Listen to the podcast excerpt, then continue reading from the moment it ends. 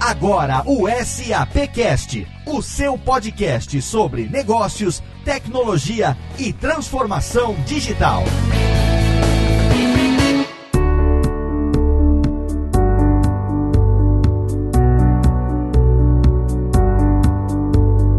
Olá, seja muito bem-vindo. Eu sou Léo Lopes e é com orgulho que recebo você aqui em mais uma edição do SAPcast, o podcast da SAP Brasil, nosso encontro quinzenal para falar sobre negócios, tecnologia e transformação digital. No programa de hoje, a gente tem aqui algo diferente porque pela primeira vez nós estamos todos juntos nas dependências da SAP Brasil, senhor Rodrigo Murad.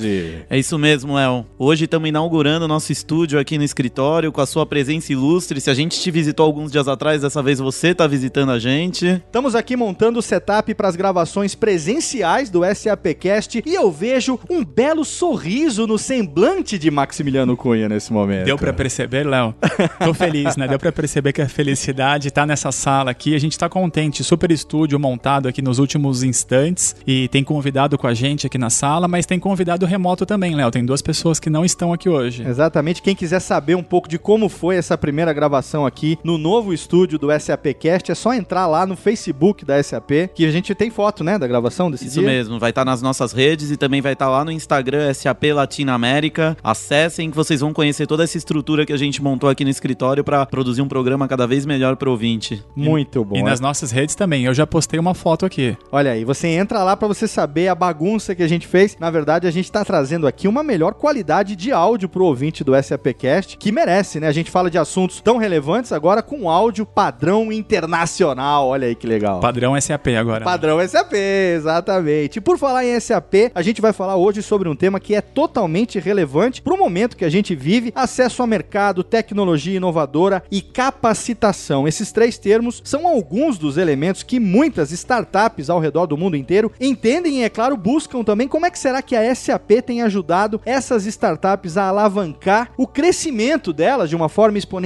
A SAP tem uma participação ativa, colaborando com o crescimento e o fomento de novas startups. E para isso, o Max hoje trouxe convidados totalmente gabaritados para falar com a gente, Max. Exatamente, Léo. Bom, vamos começar por ele que está aqui do meu lado, na sala de reunião aqui da SAP no escritório de São Paulo. É o Franklin Bruno. Ele é da SAP, ele é do time de pré-vendas e soluções e ele é o responsável no Brasil por tudo que a gente faz hoje relacionado às startups. Franklin, seja muito bem-vindo. Muito obrigado, pessoal. Obrigado pelo convite. E vamos lá, vamos ver o que a gente consegue esclarecer aqui de dúvida, algum ponto que o pessoal queira colocar. Acho que vai ser um bate-papo bacana. Com certeza. E para continuar, a gente tem a presença do Felipe Pletz. O Felipe Pletz, ele é o fundador e CEO da Menvia. Felipe, é um prazer ter você conosco. Obrigado, Max. É um prazer estar participando do, do programa do SAPcast com vocês. Acompanho o programa e estou muito feliz de, de estar aqui. E eu estou com bastante ciúme da infraestrutura de vocês aí, viu? Eu vou, vou querer botar uma infraestrutura para gravar podcast aqui na Menvia também. Com certeza. Fala com o Léo que ele te dá umas dicas. A gente já Show de esteve bola. e a gente já esteve juntos, né, pessoalmente, Felipe, no último SAP Fórum, que você inclusive foi entrevistado pelo Léo. Exato, verdade, é verdade. Já tive num programa, tive o prazer de, de participar e espero que hoje eu possa contribuir aí falando um pouco sobre as startups e principalmente sobre é, o apoio que a SAP tem nos dado como uma startup e a importância que isso tem sido para nós. Ou seja, Léo, na próxima do Felipe, ele tem direito a uma coisa especial, né? Como Na você próxima, comenta. pode pedir música, já vai ser selecionando. Olha aí! É, na terceira, na terceira Na terceira música participação, garantida. pode pedir música, vai, ser- vai escolhendo o repertório já aí, seu Felipe Pletz. Opa, show de bola. Já vou deixar anotado aqui, tá? Não vou esquecer disso não. Vamos lá, e para fechar esse time, a gente tem conosco o André Arcas, que também é o fundador e CEO de uma startup, da startup Uli. André, seja muito bem-vindo. Muito obrigado, Max. É um grande prazer estar aqui com vocês hoje. O prazer é nosso, André. E é com esse time de especialistas em startup que nós trazemos a edição de hoje do SAPcast.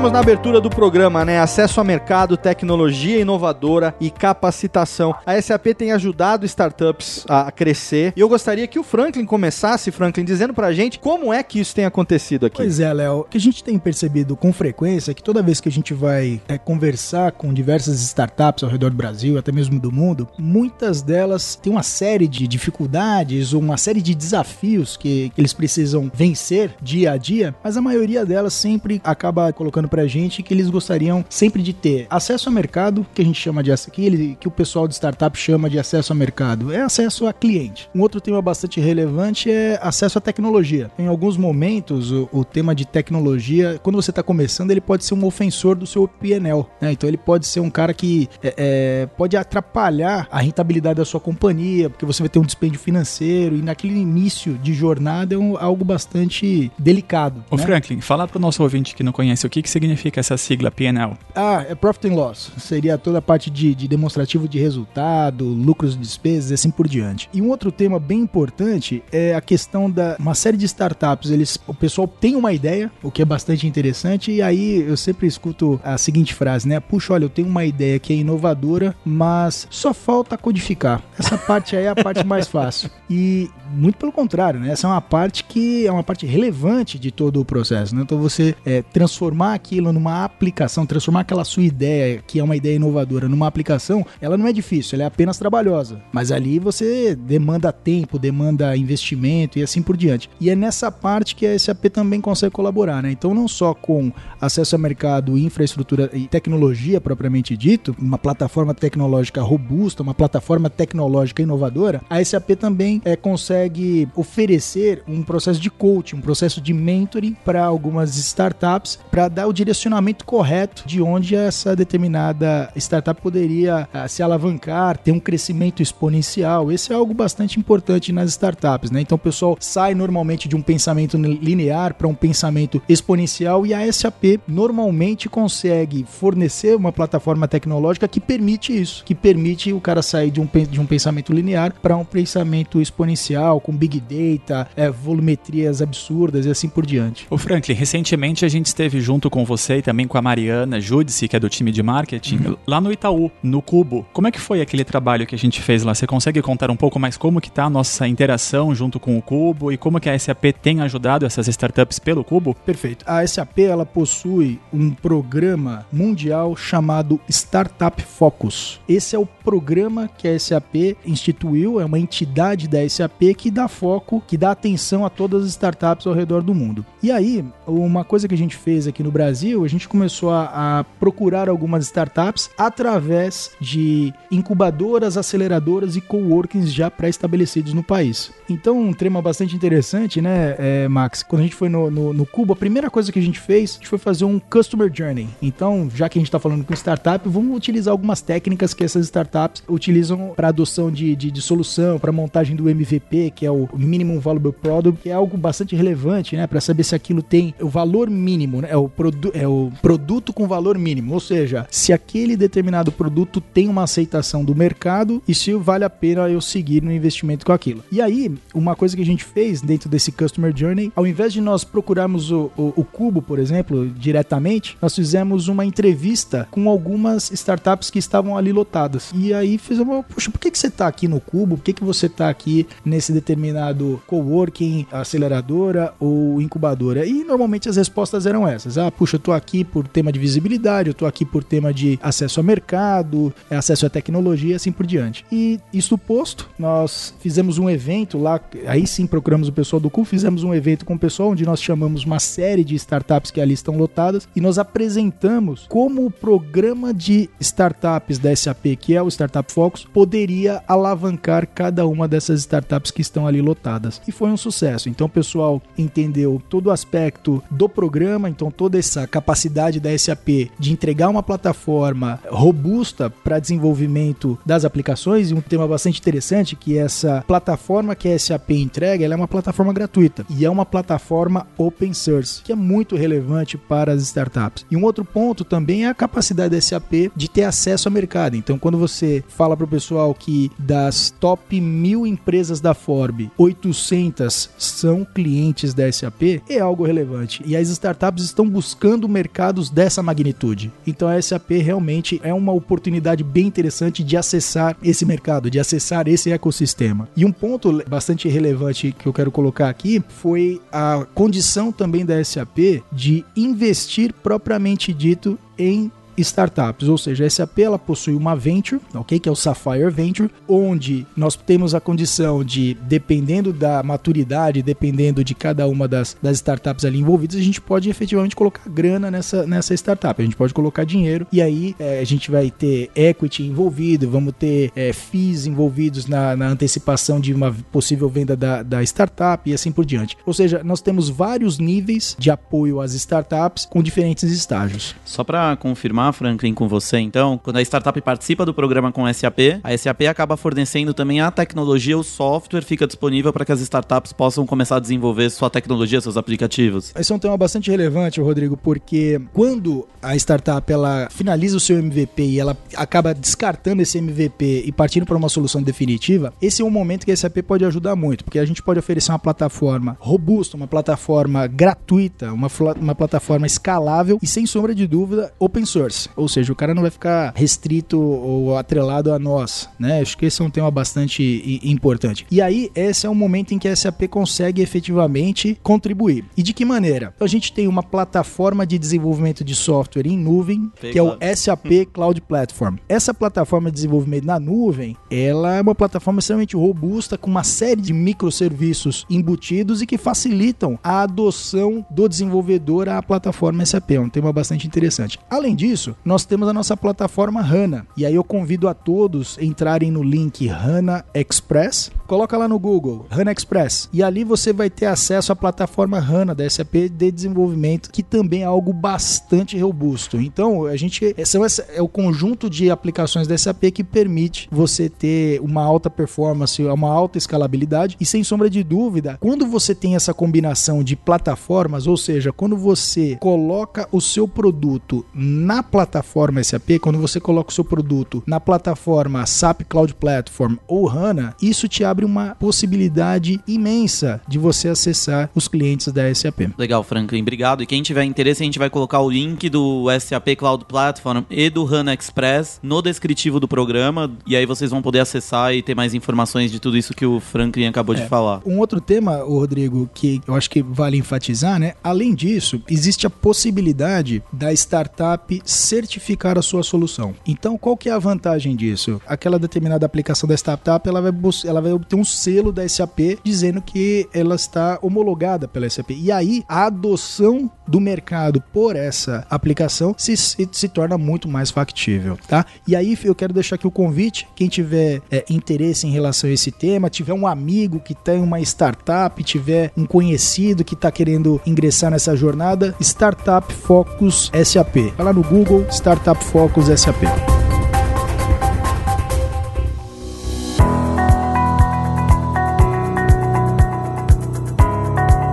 Vamos falar um pouquinho da mentalidade, do mindset que essas startups têm adotado e a forma que elas têm se desenvolvido e, e levado sua tecnologia para o mercado. E aqui a gente tem dois convidados hoje que vivenciaram ou vivenciam é, momentos diferentes de lançamento de tecnologia, de, de, lançamento de suas empresas, de suas startups. O Platts, com a Menvia, o Platts pode até confirmar pra gente, mas ele participou lá da origem do Startup Focus, acho que bem no, bem no começo é. do Startup Focus, não é, Platts? É verdade, nós somos a primeira startup startup a, a, passar por todo o processo do Startup Fox na América Latina. Então, o, a, não existia nenhum representante ainda da SAP a, no Brasil ou na América Latina trabalhando com Startup Fox. A gente fez todo o processo com os colegas da, da SAP de vocês lá de Palo Alto. É, então, a gente teve aí algumas madrugadas, já tínhamos as madrugadas para trabalhar, mas também a gente teve alguns horários bem, bem loucos para fazer validação e tudo mais. Foi, foi super legal o programa isso foi abril de 2015, eu anotei aqui para não esquecer. e o André, o André ele não teve, ele não participou do, do Startup Focus, acho que o André podia falar um pouquinho da ULIFA, que a gente conhece aqui no... A gente já teve um contato anterior com o André quando a gente fez um treinamento, o, o André também trabalhou com o time TED, TEDx São Paulo, então a gente fez um treinamento de TED com o André e a gente começou a conhecer um pouquinho da Uli, que tava bem no começo, tava engatinhando, e desse tempo pra cá, acho que desse um ano e pouco, a Uli já participou, já fez crowdfunding, já fez alguma série de iniciativas para começar a atuar no mercado. Eu acho que o André pode apresentar um pouquinho pra gente, que a gente, a Uli que a gente chama aqui na SAP de Waze das bicicletas. oh, é isso mesmo, Rodrigo. Não só acho que aí na SAP, mas todo mundo que conhece a Uli, eu explico, eu vou dizer, ah, é tipo um Waze para bike? É tipo um Waze para bike. É, então, pro ouvinte aí que não conhece a gente, a gente está desenvolvendo um aplicativo para ciclista urbano que oferece rotas personalizadas para bicicleta. E você vai ter três grandes opções para escolher. A rota mais segura, privilegia ciclofaixas, ciclovias, vias acessórias. A rota mais plana, que evita subidas íngremes pela cidade. Ou a rota mais rápida, que privilegia tempo. Tudo isso considerando seu nível de experiência para te oferecer a rota mais personalizada o possível. Além disso, você vai poder encontrar pontos de interesse como bicicletários, oficinas, paraciclos, bikes, cafés, todo tipo de infraestrutura de apoio. E a gente permite colaboração, de forma que você pode tanto avaliar a rota e com base no seu input a gente vai melhorar a experiência de roteamento, quanto avaliar locais e incluir novos locais no mapa. Assim você pode conhecer todos os pontos de interesse de bicicleta que tem na sua cidade, ou mesmo para uma cidade nova que você está conhecendo aí decidiu ir pedalar. Legal. E, e aí, André, só uma, uma curiosidade, hoje qual que é o momento que a Uli está passando, em que estágio de desenvolvimento que vocês estão hoje? Por bem como você falou, a gente fez um crowdfunding no final do ano passado ali, a gente levantou 40 mil reais logo no finalzinho de 2016, e agora a gente está terminando o desenvolvimento para lançar agora a nossa versão beta. Então, o algoritmo proprietário de roteamento ele já está pronto e já está em fase de testes. No mês que vem, os nossos usuários betas já vão começar a testar. E se der tudo certo em julho, todo mundo já vai poder baixar o aplicativo da Uli no seu celular. O Cazu é um... no Android quanto no iOS. O Cazu é um usuário beta ou ele já desistiu de usar? Olha, é uma boa pergunta. Eu vou precisar checar na base se ele se cadastrou. Mas ele, se ele quiser ser beta, ele vai ser mais do que bem-vindo. Que ele foi um dos nossos usuários mais frequentes ali na fase concierge, pedindo rotas à mão ali, daquela fase bem arcaica que a gente fez para validar o conceito. E eu vou te falar que o, o Kazu foi um dos caras que mais fez pedidos pra gente. Até me ligou uma vez, desesperado. Cara, eu preciso de ajuda. Eu preciso ir pra tal lugar de bicicleta. Me fala qual é a rota mais plana para chegar lá. e o pro ouvinte que pros novos e também pros antigos, só lembrando, o Kazu é o nosso diretor de marketing aqui da, da SAP Brasil. E o Kazu já participou de alguns programas nossos e ele vem, é, ou vem, acho que agora no inverno ele já deu uma desistida nos tempos chuvosos e mas ele veio já veio bastante para SAP da casa dele de, de bike, usando a ciclofaixa, ciclovias, vindo no meio dos ônibus, no meio da marginal. E a gente tá falando de 40, acho que 30, 40 minutos pedalando. O André pode me corrigir, mas o Kazu ele é um, um dos grandes usuários da bike aqui em São Paulo e, do, e também foi da Uli, como o André comentou. É, Rodrigo, o Kazu já me disse que usa o aplicativo, inclusive através do aplicativo da Uli, ele descobriu um caminho que favoreceu ele a passar pelo Parque do Ibirapuera. Então ele corta algumas ruas, cruza o parque, pega um caminho super legal e depois continua. Legal. E aí, aproveitando, antes do Max engatar a, um comentário que ele vai fazer uma pergunta para puxar um tema, é, Pletz, acho que era legal você explicar também um pouquinho da Menvia, porque a gente já falou do Startup Focus, claro, já falou do... Com certeza. Da Uli, é legal a gente escutar um pouquinho o que, que é o, que, que é a Menvia. A Menvia já também é um... Além de ter participado do Startup Focus, é um parceiro nosso, os aplicativos que a gente usa no SAP Forum, o aplicativo SAP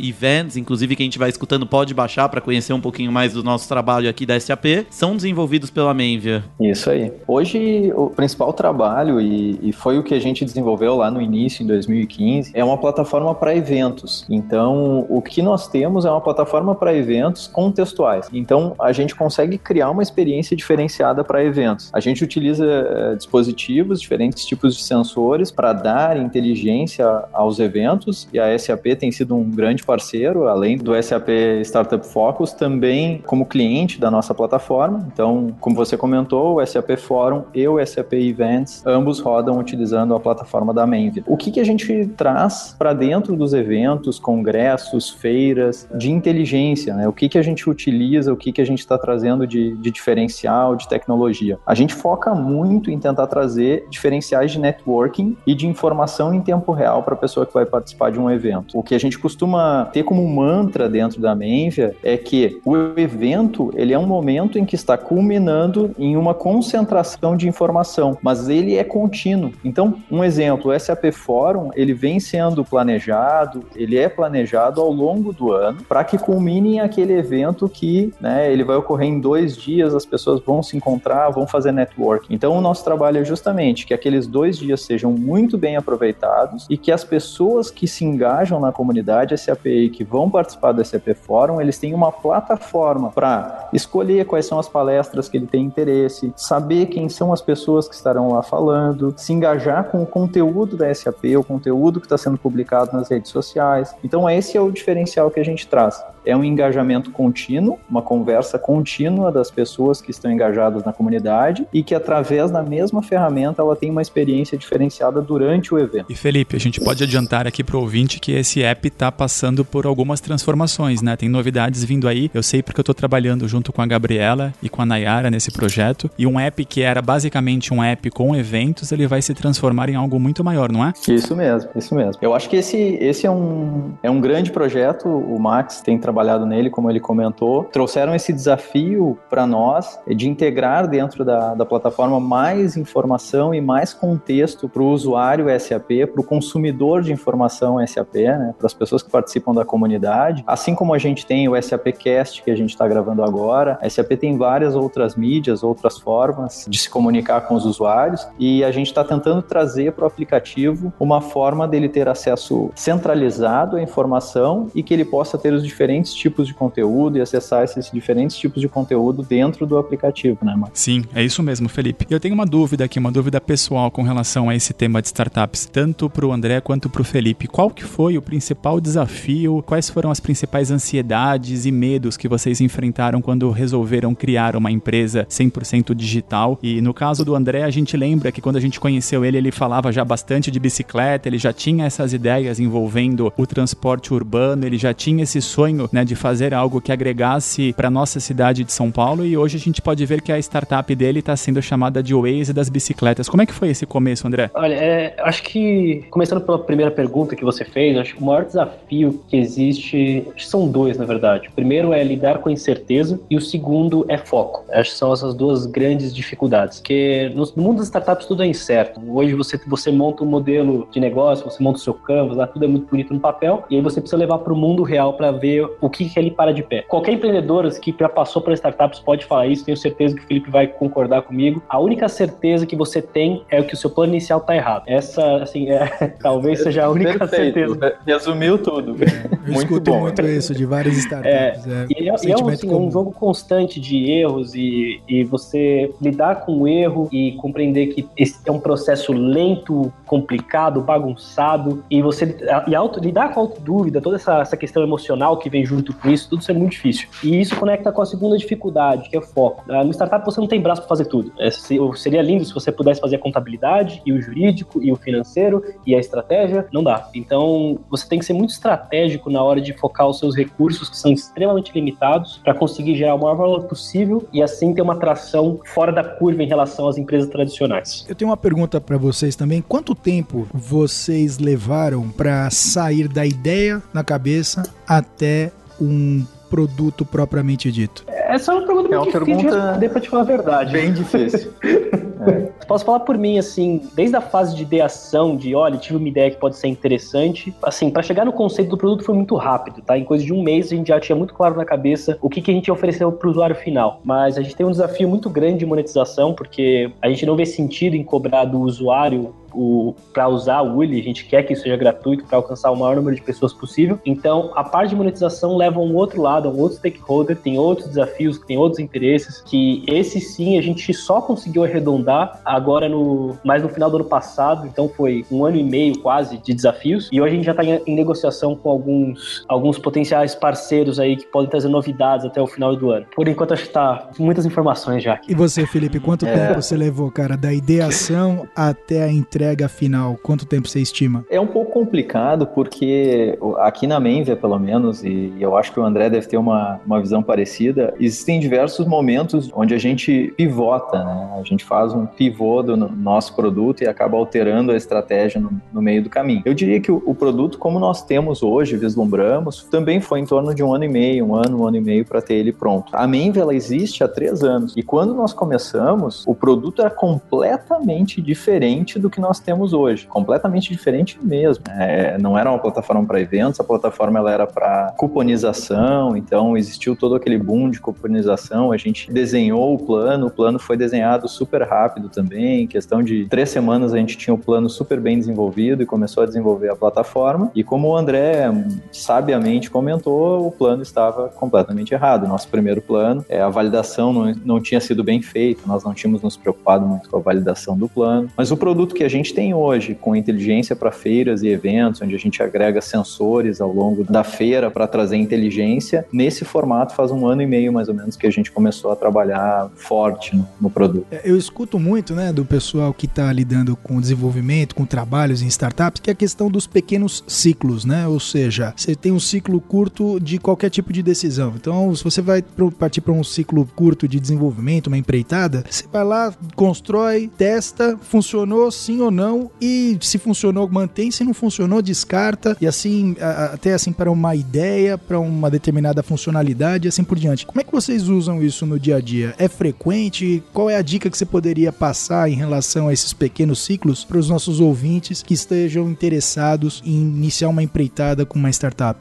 Essa é uma excelente pergunta, viu? Hoje existe muita, não muita, mas existe uma certa polêmica sobre o que significa uma startup, tá? Então, dependendo de quem você perguntar, a pessoa vai dizer que uma startup é uma pessoa que está starting up, então é quem está começando, uma questão muito mais de fase. É, tem gente que vai dizer que uma startup é um empreendimento que ele é escalável e replicável, então que a sua receita ela vai conseguir crescer em projeção geométrica, ao passo que o seu custo ele vai crescer de maneira marginal em uma projeção aritmética. É, mas eu particularmente gosto muito da definição do Eric Rice, que vai muito nessa linha. Uma startup ela é um empreendimento humano para desenvolver um serviço ou produto imerso num alto grau de incerteza. E pode parecer uma coisa meio boba, né, quando a gente fala desse jeito, que não tão essencial, mas isso está na, na própria essência do que significa o trabalho da startup. Se você fosse pegar um livro de administração mais tradicional, ele te diria que você tem que fazer um plano de negócios, um calhamaço de umas 150 folhas, que você vai ter uma série de premissas é, sobre o seu negócio, que vai desde a da sua margem operacional, passando por um fluxo de caixa descontado em 5 anos, dentre uma série de outras coisas. É, o problema é que isso funciona muito bem para mercados estabelecidos, em que você tem margens claras. Imagina que você vai abrir uma pizzaria. Se eu chegar para você e falar assim, pessoal, vou abrir uma pizzaria nova, a pizzaria do André, uma pizzaria fantástica, vai ser uma pizza super premium, super maravilhosa, e a pizza vai custar 450 reais. Cara, ninguém vai comprar. a pizza pode ser a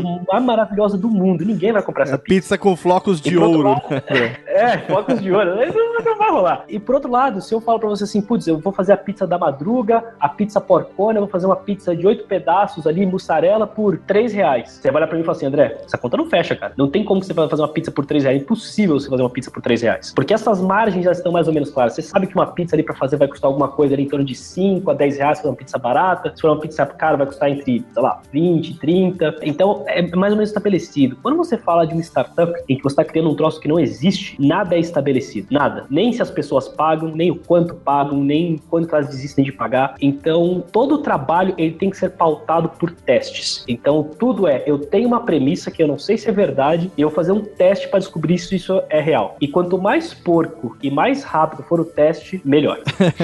É, Por tentativa tem- e erro, são 100%, ciclos né? curtos, né? Uma boa dica, uma boa dica. É, é, é isso mesmo, você tem que ter, eu acho que o André pontuou bem, você tem que ter testes fáceis, né, testes simples, fáceis de serem realizados, rápidos, e eu acho que um ponto muito importante que para nós aqui dentro da Menvia faz parte do dia a dia, a gente faz o teste, o teste tem que ser rápido e a gente tem que aprender. Então esse teste ele tem que retornar para dentro do grupo de trabalho como um aprendizado que foi tomado, para que a gente não, não, não cometa o erro de ali na frente fazer o mesmo teste ou o mesmo erro, né? Cometer o mesmo erro. Então, isso é uma coisa importante pra gente, o aprendizado em cima da falha e construindo, né? É, então, hoje se fala muito, além de startup, que eu, eu também é, sou defensor do, do mesmo conceito do Eric Ries que o André comentou, né? É, nós estamos mergulhados num- num- numa incerteza do modelo que nós estamos construindo. É, dentro desse, desse, dentro deste espaço onde a gente se encontra de incerteza, a gente tem que ir construindo gradativamente para tentar, como muitos hoje têm pontuado, chegar no, no momento escalável que isso se torna exponencial. Né? Então, o nosso produto, ele, a, através de um aumento de custo praticamente inexistente, marginal, ele passa a tornar o, lucro, a, a quantidade de produtos vendidos, replicados, muito mais alta. Então, é justamente isso que a gente busca e hoje, no nosso caso da Menve, a gente continua nessa busca e por isso nós nos consideramos uma startup, porque estamos na busca do modelo que vai ser escalável e ainda incerto. Tem um coach que a gente escuta bastante que é se for para falhar, que fale rápido, né? Acho que isso veio justamente do mundo das startups, não foi? é, fail fast. Exatamente. isso aí.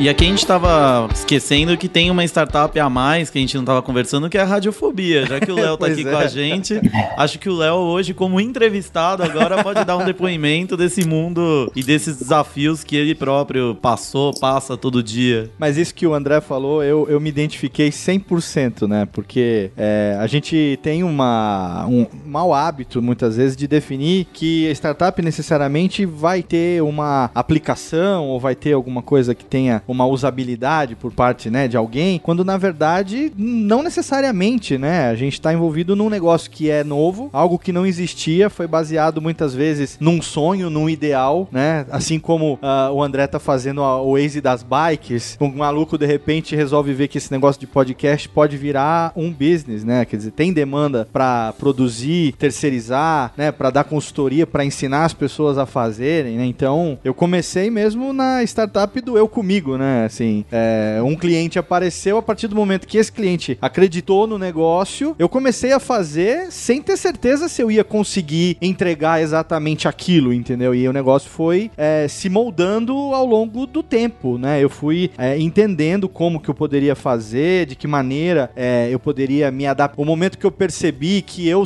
eu rapidamente me tornaria o gargalo do meu próprio negócio, né? Que eu seria o fator que iria impedir o crescimento do meu negócio. Eu não, eu, eu, teria, eu tenho 24 horas por dia e se fosse depender de eu fazer sozinho aquilo que eu sei fazer, eu teria o meu limite e o meu crescimento seria aquele. Então o meu primeiro desafio fui eu mesmo, quando eu percebi que se eu dependesse só de mim, o meu negócio jamais se tornaria uma realidade. E aí eu quero perguntar para os nossos convidados os desafios que vocês tiveram, não só desafio, mas acho que uma palavra que define muito, um sentimento que define muito uh, o startupeiro, como dizem por aí, é a questão da ansiedade, né? É você não ter certeza que aquele negócio pode realmente dar certo, ao mesmo tempo que você sonha que ele dê certo. Como é que vocês dois lidaram até hoje com essa questão da ansiedade e, e da vontade de que o negócio funcione, mesmo sem ter certeza que é o negócio certo, hein? Eu posso começar, porque a minha resposta ela é bem simples, bem rápida, tá? É meditação. é a única forma que eu achei para lidar com a ansiedade de fazer dar certo, de que o negócio é, prospere, foi a meditação. Eu, sendo bem sincero com vocês. Porque o que acontece? A incerteza, ela não vai desaparecer porque você tem que aprender, né? Eu acho que o André falou isso antes bem, ela faz parte do modelo mental que se aplica a uma startup. O que Sim. você tem que aprender é como não fazer com que a sua vida se torne um caos ou que você é, acabe se tornando uma pessoa boçal e, né, enfim, se, vamos fazer rápido, temos que resolver logo, tem que dar certo logo. Você tem que conter a sua ansiedade mas ela não vai sair dentro de dentro de você. Essa, pelo menos, é a minha estratégia, tá? É meditação. E você, André, andar Olha, de bike? Eu não sou tão iluminado assim, viu, quanto feliz, cara. Eu queria chegar nesse nível de iluminação, mas não, deu, não rolou pra mim ainda não. São duas coisas muito importantes. Tá? E a primeira delas é conseguir separar um pouco o sonho da realidade, no sentido de ter clareza e ser honesto até onde eu estou disposto a ir para fazer esse troço funcionar. Eu não acredito que negócios não dão certo. Eu acredito que as pessoas desistem deles antes da hora. É isso. E tá tudo bem. Só que a questão é que o empreendedor ele tem que ser honesto consigo mesmo e falar, putz, beleza, né? Até onde eu estou disposto a lidar com essa incerteza na minha vida? Eu acho que essa é a primeira coisa, é aceitar e compreender que isso faz parte e entender até onde você está disposto a lidar com isso. Porque a partir do momento que passa, aí é melhor você fazer outra coisa. É, e a segunda coisa, dado isso tudo, é conseguir muito priorizar tarefas. Eu tenho um trabalho muito constante que eu faço, acho que todo dia, que é de sentar e priorizar e repriorizar as minhas tarefas. Seguindo sempre aquela linha linha do paletão, né? 2080, meu, sempre tem alguma coisa que você pode fazer pro seu negócio que vai agregar mais valor. E a melhor forma que eu encontrei de lidar com essa ansiedade é canalizar a minha energia, o meu foco, o meu esforço nas coisas que geram mais valor e esperar pelo melhor. É uma, uma coisa que eu, que eu acabo escutando com frequência em, em conversas com informais com algumas startups, né? Essa ansiedade, em alguns momentos, ela é oriunda não do indivíduo, mas da sociedade, da família. A cobrança, você disse. Sem sombra de dúvida, né? Então, é, tem muita piada que rola que é o seguinte, poxa, e aí, quando é que você vai arrumar um emprego de verdade? Ah, sim. Quem nunca ouviu isso, né? É, Então, Ah. lidar com esse dilema, lidar com esse time to market aí... Ainda seja, mais quando a gente trabalha é, muitas vezes de home office, a família tem a nossa presença física ali o dia todo, não tem a sensação que você tá realmente trabalhando, né? Então eu já cheguei a ouvir isso do- de familiares que não entendem o meu negócio, assim, eu não sei de onde que esse menino tira dinheiro, rapaz. eu não vejo ele trabalhar, ele passa o dia inteiro na internet. É Facebook, é Twitter o dia inteiro, é todo dia falando esse tal de podcast aí. E o dinheiro dele, da onde vem, né? Ainda bem que eu não tenho que explicar, eu deixo a dúvida no ar. né? E vocês, hein, meninos? Como é que vocês lidam com isso, hein? Essa cobrança, ansiedade, fruto do que vem de fora e não de vocês? A minha visão é que existe essa cobrança e realmente, é, é, como o Franklin comentou, ela vem de a sociedade estar passando por uma transformação, onde a sociedade está mudando, o mercado está mudando. Então, hoje se fala muito em organizações exponenciais, em startups, e se cobra muito o sucesso ah, num formato clássico do, do que era sucesso. Né? O que era sucesso é você ter um emprego estável, uma família, uma casa, um carro. Então, isso era, era o sucesso, era você atingir esse patamar dentro da sociedade. Então, a gente está passando por um momento onde isso está passando por uma transformação delicada. Então, acaba que, às vezes, é aquilo assim, pô, mas você ainda não tem uma casa. Aí você vai lá, compra a casa, enquanto você tem a startup. Então, você está vivendo um grau de incerteza no negócio, faz uma decisão pela pressão da sociedade, e daqui a pouco, ah, você tem que casar, você tem que ter filho. Então, isso é uma coisa que ela tá mudando, né? No meu caso, eu consigo lidar com isso super bem, é, não tem muito problema, tenho um apoio super grande da, da família, mas existe muito o caso de eu conversar com parentes mais distantes, pessoas que não são tão chegadas, aqueles amigos antigos que diziam assim, e aí, já tem sucesso, já tá nadando no dinheiro.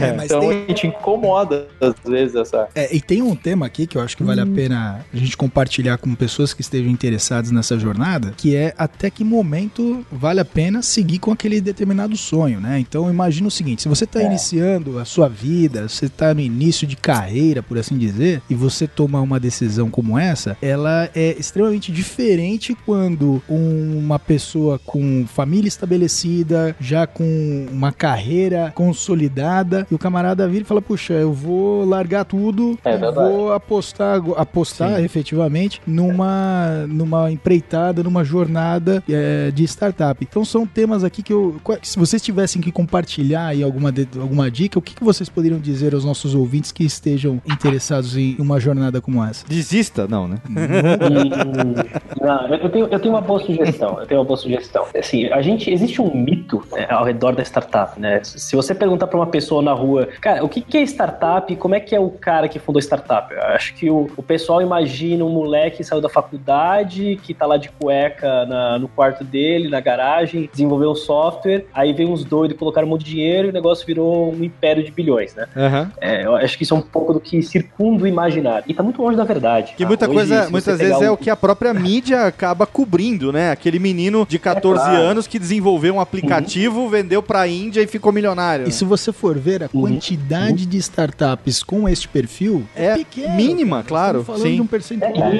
baixo. é, é ínfima, é ínfima, exatamente. E eu acho que esse é um pouco do ponto onde eu queria chegar. É, se por um lado o custo de oportunidade de quem é jovem ele é muito mais baixo, por outro ele falta recursos importantes de gestão, priorização de tarefas, de olhar holístico de negócios, de compreender como que as diferentes áreas se relacionam. Hoje os founders hoje de, das startups que passaram ali por acelerações de grandes venture capitals, de grandes firmas de venture capital, você tem fundadores que têm uma média de 35 anos, que têm uma experiência extensa na área onde eles atuaram, então tem de pelo menos 5 a 8 anos de experiência na área em que eles fundaram as startups e tem times complementares ali que conseguiram fazer o negócio funcionar. Mas o fato é que esse cara, ele tem os recursos técnicos, ele tem o conhecimento e aí passa por uma das coisas que é fundamentais para qualquer empreendedor e não só no mundo das startups, que é você ter tolerância a risco. É sem uhum. isso, aí realmente não tem o que fazer. Tudo isso para dizer que a minha sugestão é, se você quer empreender, tenha em mente que será um desafio, independentemente da hora que você for fazer isso. Não existe você estar pronto para empreender, pelo menos na minha opinião. É. É, se você esperar pelo momento certo para começar, você não vai começar nunca. O melhor momento para começar é. é sempre agora. É só você conseguir avaliar o quanto você está preparado para este momento em relação às outras questões como finanças ou outros elementos sensíveis que tenham, de repente, algum familiar, alguma coisa que seja importante que você precise cuidar. Exatamente, André. Eu, eu acho que, como você pontuou bem, não, não existe um momento correto, né? não existe um momento certo. É, você vai.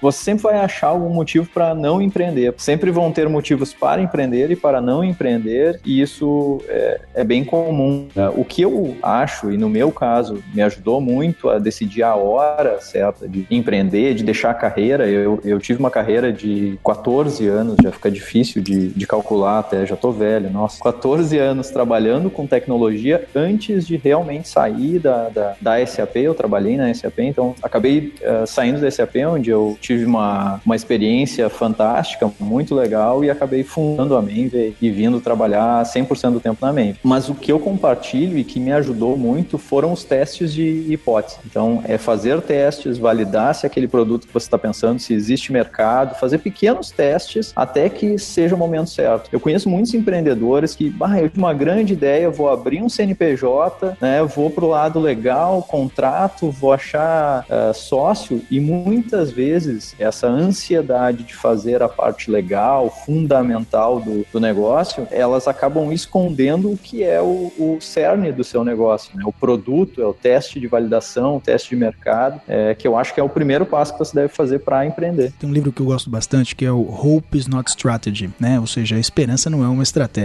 Belo título, é, por Bastante interessante. É. Em cima disso, é. né? Eu acho que certamente algumas pessoas possuem a, a ilusão de que, puxa, se eu tratar isso daqui, a minha ideia é muito boa, quer saber, isso aqui vai vingar, eu vou com tudo, vou de qualquer jeito, vou trocar a asa do avião com o avião voando, vamos para cima. E, e às vezes a pessoa perde até o, o momento de montar uma fundação, de ter algumas decisões baseadas em números e assim por diante. Vocês certamente têm uma série de controles, de controles financeiros, controles contábeis para direcionar a decisão que vocês estão tomando, se vale a pena seguir ou não, correto? Corretíssimo. Aliás, esse é um bom ponto que eu esqueci de destacar quando está falando sobre o mito do empreendedor. Eu acho que isso é, uma, é um ponto muito importante a se destacar. É, eu falei sobre a importância de fazer pequenos testes e tudo mais, mas isso é inútil sem métricas. Startups são obcecadas por métricas. Tudo que você faz tem que ser medido. Se você não consegue medir alguma coisa, não faz o menor sentido você começar a fazer. Vai ter é startup é que não liga para isso, né? Mas essas estão fadadas ao fracasso. Mas normalmente as startups que têm sucesso, que conseguem investimentos de grande magnitude, de acesso a venture,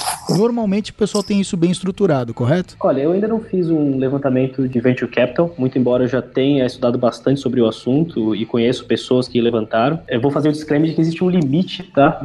Do quanto a minha opinião pode ser confiável. É, eu tendo a pensar que é muito difícil você alcançar o nível de uma startup que seja pronta para receber um venture capital, seja um investimento seed, seja um Series A, é, sem que essa base esteja estabelecida. E não é porque o venture capital ele vai preferir, é porque sem isso eu acho muito difícil você chegar lá. Sim, muito difícil. Da mesma forma, nós na Menvia também ainda não, não buscamos venture capital e eu acredito na, dessa mesma forma. É, você tem que ter as métricas, tem que eh, ter o que mostrar e como o André falou, é, essas métricas elas não servem, como alguns falam, para inglês ver. Essas métricas elas realmente têm que ser utilizadas, elas têm que servir, ter um propósito, elas vão corroborar para que essa startup ela tenha, tenha investimento, tenha sucesso. Se você não tem as métricas, dificilmente você vai conseguir porque você não consegue demonstrar é, de onde vem o seu crescimento, aonde você precisa investir para ter mais crescimento. Então, realmente, elas têm que estar na fundação de uma startup, elas têm que estar no DNA. É, você ter métricas e aprender a descartar métricas desnecessárias necessárias e criar novas métricas necessárias. Isso é um constante aprendizado também. Tô super de acordo e só para dar um exemplo, para não ficar vago para quem tá ouvindo a gente. Vamos imaginar que você tem um, um serviço que seja tipo um, um Dropbox, tá? Seja um, um, um SaaS, então você tem um softwarezinho que você as pessoas vão pagar uma assinatura por ele. Quais são algumas das métricas fundamentais que o pessoal do Dropbox aí deveria ter? Primeiro, quantas pessoas que usam o, a versão gratuita convertem para a versão paga? Então, qual que é a taxa de conversão que eles têm ali? Segundo, qual que é o custo de aquisição que eles têm para trazer esse cliente para dentro? Quanto custa para eu trazer uma pessoa para dentro do Dropbox? Quanto custa para eu trazer o cara da versão gratuita para a versão paga ou então direto para a versão paga? E terceiro, quanto tempo esse cara fica comigo aqui dentro? Que dali você vai tirar o famoso LTV, o Lifetime Value, que é o quanto de receita um cliente vai gerar para mim ao longo da vida. E sem essas métricas, você jamais vai saber, primeiro, qual que é o limite do que eu posso investir para capturar um cliente. Porque se eu não sei o quanto esse cara me, me gera ao longo da vida, então eu não sei quanto que eu posso gastar. Se ele me gerar bastante, posso gastar bastante. Se ele gerar pouco, posso gastar pouco. Se eu estou convertendo pouco, talvez exista um outro canal que converta melhor. Então você vai descobrir que de repente o canal da mídia social é bacana, mas quando você testa um AdWords, ele funciona melhor. É, então esses são alguns exemplos de métricas que são fundamentais para você conseguir ter inteligência de negócio para fazer o seu business performar cada vez melhor.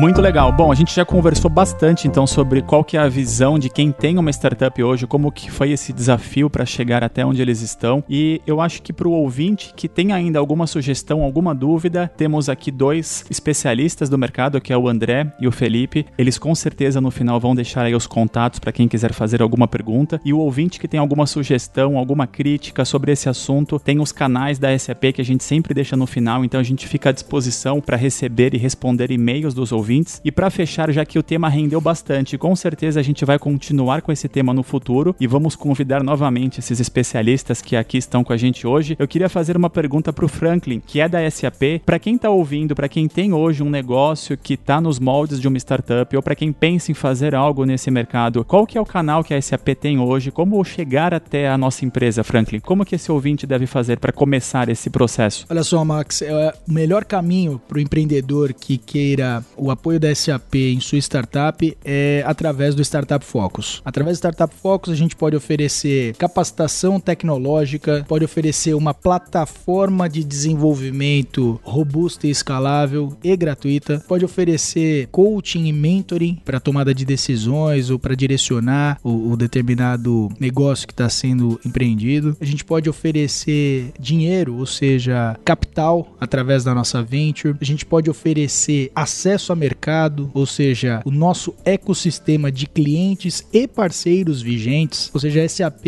ela tem uma proposta bastante robusta, bastante consistente para o empreendedor, para startup que deseja ingressar nesse mundo com um habilitador tecnológico SAP. E uma coisa legal, pensando até emendendo isso que o Franklin acabou de falar, é um exemplo que a gente vai ter dia 14 de junho, que a gente vai ter um evento virtual, que uma, a gente vai ter uma roundtable puxando o assunto startups, SAP Cloud Platform, etc. E a gente já vai ter uma empresa que participa do nosso programa participando. E eu vou colocar o link de inscrição desse evento na descrição do, do episódio também de hoje. Assim como o link do Startup Focus. Perfeito, pessoal. Muito bem, acho que a gente tem aqui o primeiro programa, tema que vai aparecer muitas vezes ainda aqui no SAPcast, afinal de contas, se a gente for falar sobre startup, a gente fica aqui praticamente até o final do ano, final da temporada. Só desses dois que a gente tem aqui hoje, o quanto de experiência eles ainda não têm para compartilhar, além dessas que foram compartilhadas. Então eu quero aqui encerrar o programa de hoje agradecendo a presença dele diretamente da Uli, André Arcas. Obrigado por estar aqui com a gente, André. Que isso, o prazer foi todo meu. Se precisarem de qualquer coisa, estou super à disposição. André, quem quiser conhecer melhor a Uli, quem quiser interagir com você nas redes sociais, deixa pra gente aqui os links pra gente colocar no post do programa. Com certeza. O site é super fácil, é uli.bike, W-O-O-L-E.bike.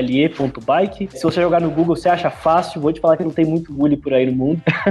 então, é mais ou menos fácil de achar. E se você quiser mandar um e-mail para mim, meu e-mail é andré.uri.bike. Pode ficar à vontade, qualquer dúvida, precisar de alguma sugestão, alguma dica, quiser bater um papo, é, minhas portas estão sempre abertas. Perfeito. Obrigado, André. E obrigado também a ele que está na sua segunda participação, já pensando qual a música que ele vai pedir na terceira. Felipe Pletz, diretamente da Menvia. Obrigado, Pletz, mais uma vez. Valeu, obrigado, obrigado pelo convite. Foi um grande prazer aí estar participando com vocês. Deixa com a gente também os links para quem quiser conhecer a sua empresa, quem quiser interagir com você nas redes sociais, Felipe. Claro, é menvia.com o nosso site. É, Menvia também não, não tem muitas coisas, procura no Google, cai no nosso site. É, e o meu e-mail é felipe.menvia.com ou Felipe Pletz em qualquer rede social, o usuário é sempre o mesmo e vai ser um prazer aí conversar com vocês e tirar dúvidas e novas oportunidades. Obrigado. Obrigado você, Pletz, e obrigado também pela presença do Franklin aqui com a gente, ele que está responsável por essa interface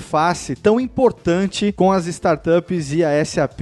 É um trabalho, eu, eu vejo isso como um, um, um, trabalho de apadrinhamento, digamos assim, sabe? Você, você tem que abraçar, você tem que acarinhar o cara que está começando agora, porque se for encarar o paredão de dificuldades, ele sai correndo logo no começo. Obrigado, Franklin, muito obrigado. Legal, Léo, conta comigo sempre. É um processo de evangelização propriamente dito. Conta comigo sempre em outras oportunidades. Quem quiser interagir com você, encontrar com você no LinkedIn, nas redes sociais, como é que faz, Franklin? Eu tô no LinkedIn, Franklin Bruno, vocês vão me encontrar lá fácil, Franklin Bruno da SAP. Perfeito. E é claro que o link da Startup Focus está lá também no post desse programa para você que quiser conhecer melhor e quem sabe submeter o seu projeto. É, é, é, aberto? É possível isso, né? E quem sabe submeter o seu projeto também aqui pro Startup Focus. Quem sabe no próximo programa não vai ser você que vai ter um case de sucesso pra gente apresentar aqui no SAPcast. Não é isso, Franklin? É isso aí. Pronto. A fórmula você já sabe, agora é só fazer. Assim a gente se despede dos nossos convidados e eu, Rodrigo e Max, voltamos já já pro nosso bloco de interatividade.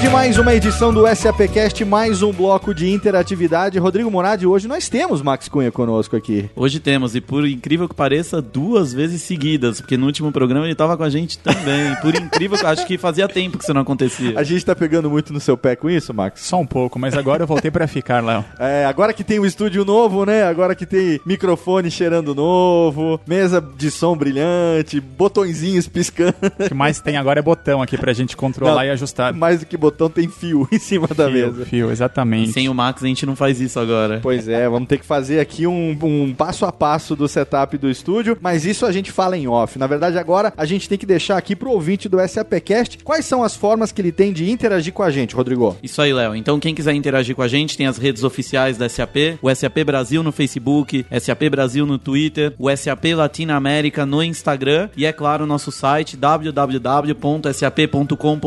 E aí, Léo, queria agora comentar alguns ouvintes que mandaram mensagens pra gente através dessas redes sociais. Ah, afinal de contas, a gente tá prometendo que uma hora a gente ia começar. Então você que tá aí pode interagir com a gente sim. Não esquece de usar a hashtag SAPcast, né? Sempre que Isso mandar aí. um tweet ou interagir, mesmo no Instagram, mesmo no Facebook, usa a hashtag SAPcast que nós estamos monitorando e a sua interação com certeza vai chegar até nós. Quem que a gente tem aqui hoje, Rodrigão? Mais uma vez o nosso bom e velho Regilano Oliveira. Grande e... Regilano! Um abraço abraço, Regilano. Ele mandou o stinkfish dele, ele desenhou um stinkfish e postou no Facebook, como, seguindo a brincadeira que a gente fez no último programa, pedindo pro ouvinte colocar o seu. O Regilano colocou, dizendo que o stinkfish dele era esperar o próximo SAPcast. Ah, que legal. Regilano, queremos você aqui. Muito bom, Regilano.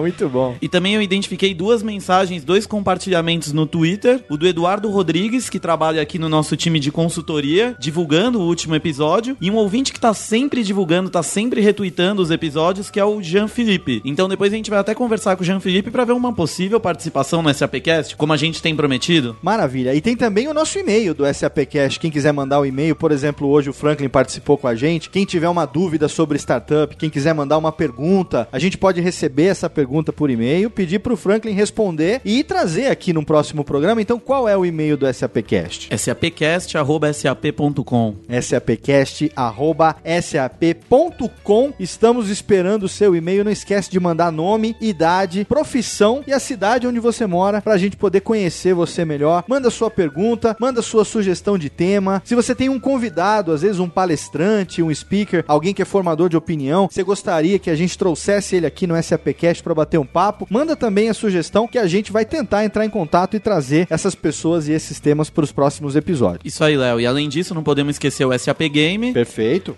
www.gamesap.com.br. Acessou, respondeu às diversas atividades, colocou o código SAPcast temporada 2, já vai ganhar 100 pontos. E lembrando, Léo, que a partir de junho, os novos benefícios da temporada 3 do SAP Game já vão estar disponíveis e tivemos jogadores premiados com iWatch, com caixas de som, que nos próximos dias vão receber os prêmios da última temporada. Olha aí que fenomenal. Se você não está participando ainda do SAP Game, não perca tempo, se cadastra ainda hoje, que você pode ser um desses a trocar os pontos por prêmios e também por participações em eventos, tudo aquilo que o SAP Game disponibiliza para você. E antes de encerrar o nosso bloco de interatividade, eu queria ressaltar aqui pro ouvinte, se você prestou atenção aí no seu player, no seu agregador, o SAPcast está com a nova identidade visual a partir do último episódio. Desde o programa número 20, nós mudamos a identidade visual do SAPcast e agora estamos com né, uma cara mais bonita, mais, é, como, dirá, como diremos, é, minimalista, seu Marcos Elegante. Cunha. Ficou um- mais elegante, uma, é um brand mais clean, que está super adequado ao guide da SAP Global e foi um trabalho feito por uma agência de design super renomada aqui de São Paulo, que é a Agência TRE, podemos falar o nome da agência. Perfeito. E esperamos que o ouvinte tenha gostado desse brand novo. E foi legal que nós fizemos um trabalho retroativo. Então, não somente a capa do episódio número 20, mas dos programas anteriores também passaram por essas alterações. Inclusive, não só a capa do episódio do arquivo MP3, mas se você entra também no site do SAPcast, você tem lá o banner no topo da página. Esse banner também tem a mesma identidade visual que a capa daquele programa. A gente tem uma padronização que ficou muito bonita à altura de toda a identidade visual da SAP, né, o Max? Exato, até porque o SAPcast está sempre aparecendo no ranking dos podcasts de tecnologia e negócios mais ouvidos aqui no Brasil, né, Léo? Inclusive, fica o pedido para você que ouve através do iTunes entrar lá e deixar o seu rate 5 lá, deixar a sua classificação a 5 estrelinhas por SAPcast. E um comentário também, né? Deixa o seu comentário também pra gente saber quem é. A gente tá esperando juntar uma certa quantidade de avaliações no iTunes pra gente nos próximos programas trazer também aqui o nome, a avaliação, o comentário de quem deixou isso lá na página do SAPcast no iTunes, que tal? É isso mesmo, bem legal. Inclusive, eu já tô olhando aqui pro Franklin pra ver se ele tá colocando nossas cinco estrelas lá,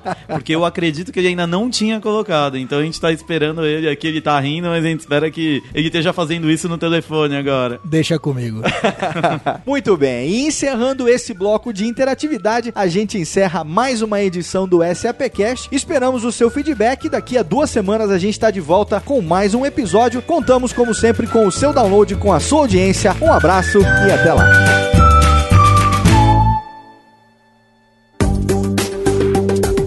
Para mais conteúdo SAP, acesse sap.com.br.